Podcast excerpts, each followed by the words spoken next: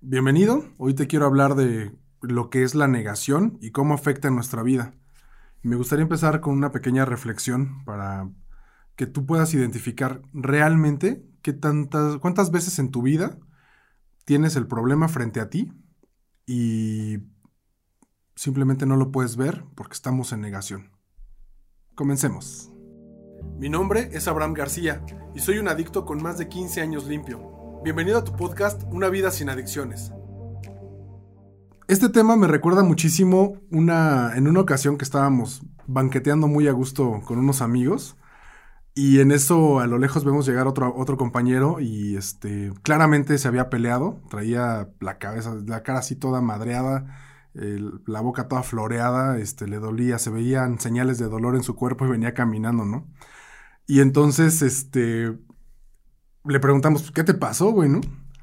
Y dice, no, pues es que un pendejo, ¿no? Me encontré ahí en la calle un pendejo y este, nos peleamos y no sé qué, discutimos y pues ya. Y entonces alguien del grupo de los que estábamos ahí sentados le dice, pues ni tan pendejo, güey, ¿no? Ve cómo te dejó.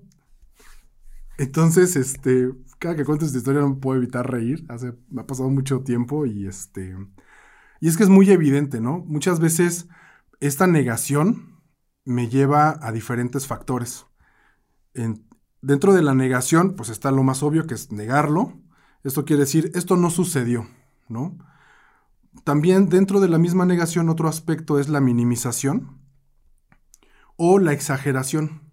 A veces quiero minimizar, quiero decir, esto no es tan grave, o algo súper pequeño me quiero hacer así un súper drama, porque si, no es tan, si yo no lo magnifico y no lo hago tan importante, me tengo que dar cuenta que mi problema no era tan grave, ¿no?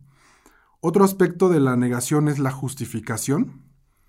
Y dentro de la justificación, eh, pues está el, ah, bueno, yo lo hago porque tú lo hiciste, es que yo me puse así porque tú me obligaste, o porque la situación, o porque lo que tú quieras y mandes. Entonces, justificar también lo podemos enlazar con culpar a otros, ¿no? Muchas veces voy a buscar los defectos en otra persona con tal de no ver los propios. Y así justifico ah, es que yo quisiera hacer esto, pero mi papá me trata de esta manera. Es que en la escuela, en lo que tú quieras, ¿no? en el trabajo, eh, yo quisiera ser amable, pero todos conducimos de manera agresiva, ¿no? Entonces, esa justificación de mis defectos también me mantiene en negación. Otro aspecto es comparar. Eh, bien dicen por ahí también, eh, mal de muchos, consuelo de tontos, ¿no? ¿Por qué? Porque, ah, pues es que todos roban, el que no tranza no avanza, este, no sé, siempre hay justificación donde cuando la mayoría lo hacemos, nos mantenemos en este defecto que no nos permite crecer y justamente nos sigue manteniendo en negación. Y también me ha pasado mucho que cuando estoy trabajando con alguien en terapia o dándole sesiones individuales o simplemente compartiendo con algún amigo, la gente que ya se ha metido en estos temas de, de superación personal, de crecimiento y todo, me dicen, ah, eso ya lo trabajé justamente fui con un psicólogo, este, justamente fui a hacer un trabajo, fui a un retiro, eh, tomé un curso, ya escribí una carta de duelo, ya lo trabajé, güey, ¿no? Y uno de mis grandes maestros que quiero muchísimo me decía, pues mira, así, así de sencilla está la cosa. Si ahí está, pues ahí está. Y si no está, pues no está puedes trabajarlo por años, puedes eh, haberlo, no sé, eh, puedes haber tenido una pérdida o puedes haber pasado un evento traumático en tu vida, lo que tú quieras, y ya lo trabajaste, llevas 10 años trabajándolo. Pero si te sigue doliendo, te sigue doliendo, güey.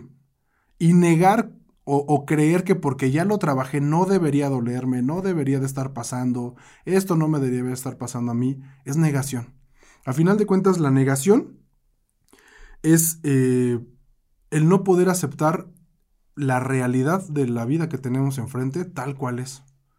Y por lo tanto, en negación, la solución es la aceptación, ¿no? Suena muy obvio, suena como muy cliché la cosa, pero ¿por qué nos negamos a aceptar las cosas? ¿Por qué nos negamos a aceptar la vida tal cual es? Hay dos obstáculos eh, principales que yo he detectado, que una es la vergüenza. Si yo acepto este hecho Mm, me avergonzaría de una realidad, no, no la quiero ver. Y otra de ellas, otro obstáculo es el miedo. Entonces, me da miedo reconocer porque mucho del personaje que yo he creado alrededor de esta mentira se puede derrumbar, se ve afectado, me siento vulnerable. Entonces, yo creo que un, aspecto muy importante para poder identificar cuando estamos en un problema de, negación, y, que obviamente lo que necesitamos es aceptación, es cuando nos enfrentamos en nuestra vida a, a un par de situaciones que es vergüenza o miedo. Por eso, en tantas terapias, en tantas recomendaciones, en tantas cosas que te, que te van a, recomendar y que incluso yo te quiero decir el día de hoy es, tenemos que encontrar una persona que ya superó un problema similar al que estamos teniendo nosotros y que esta persona me dé confianza. Muchas veces, por ejemplo, cuando llegan a la clínica donde yo trabajo, este, le, le ponemos un terapeuta, un consejero enfrente y le decimos, ok, tienes que trabajar con él algunos aspectos personales. Lo más importante es desarrollar la confianza, ¿no? Y muchas veces una persona que llega en negación dice, ah, pues este chismoso, le va a ir a contar a mi mamá, le va a ir a contar a mi esposa, yo no le voy a decir, porque eh, ¿qué va a pensar de mí? ¿No? Y justamente todas estas justificaciones, todo este miedo, toda esta vergüenza que nos genera reconocer los problemas en los que estamos, este, nos están manteniendo en negación y nos evitan, primero que nada, la aceptación de que hay un problema y por lo tanto y consecuencia, la solución de este problema, ¿no? Entonces, encontrar a una persona que te inspire confianza, sobre todo una persona que ya pudo resolver el problema en el que tú te estás enfrentando y te está, te está destruyendo, es súper importante, ¿no? Entonces, bueno, para resumir un poco, cuando nosotros nos enfrentamos a una situación que nos da vergüenza o miedo, lo más recomendable es que en nuestra vida encontremos una persona que sea capaz de guiarnos hacia la aceptación.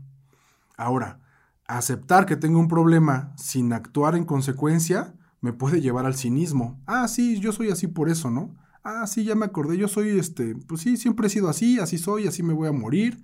Este, entonces, si yo me doy cuenta de que tengo un problema y no hago nada al respecto, no es aceptación. Eso me puede llevar al cinismo. En, en, cambio, si yo tengo una aceptación del problema, genero una estrategia a la cual le voy a dar mantenimiento, esto sí me puede llevar a un cambio en mi estilo de vida. Es un cambio constante en la manera en la que enfrento la vida. No quiere decir que porque ya lo acepté nunca más voy a volver a tener el problema. Más bien, ya tengo la herramienta para poderle enfrentar más adelante, ¿no? Y bueno, pues esto es todo por hoy. Espero que te haya gustado. Sígueme en redes. Coméntame por favor qué opinas de, esta información. Dame algún, algún tema que te gustaría escuchar. Y nos vemos la próxima.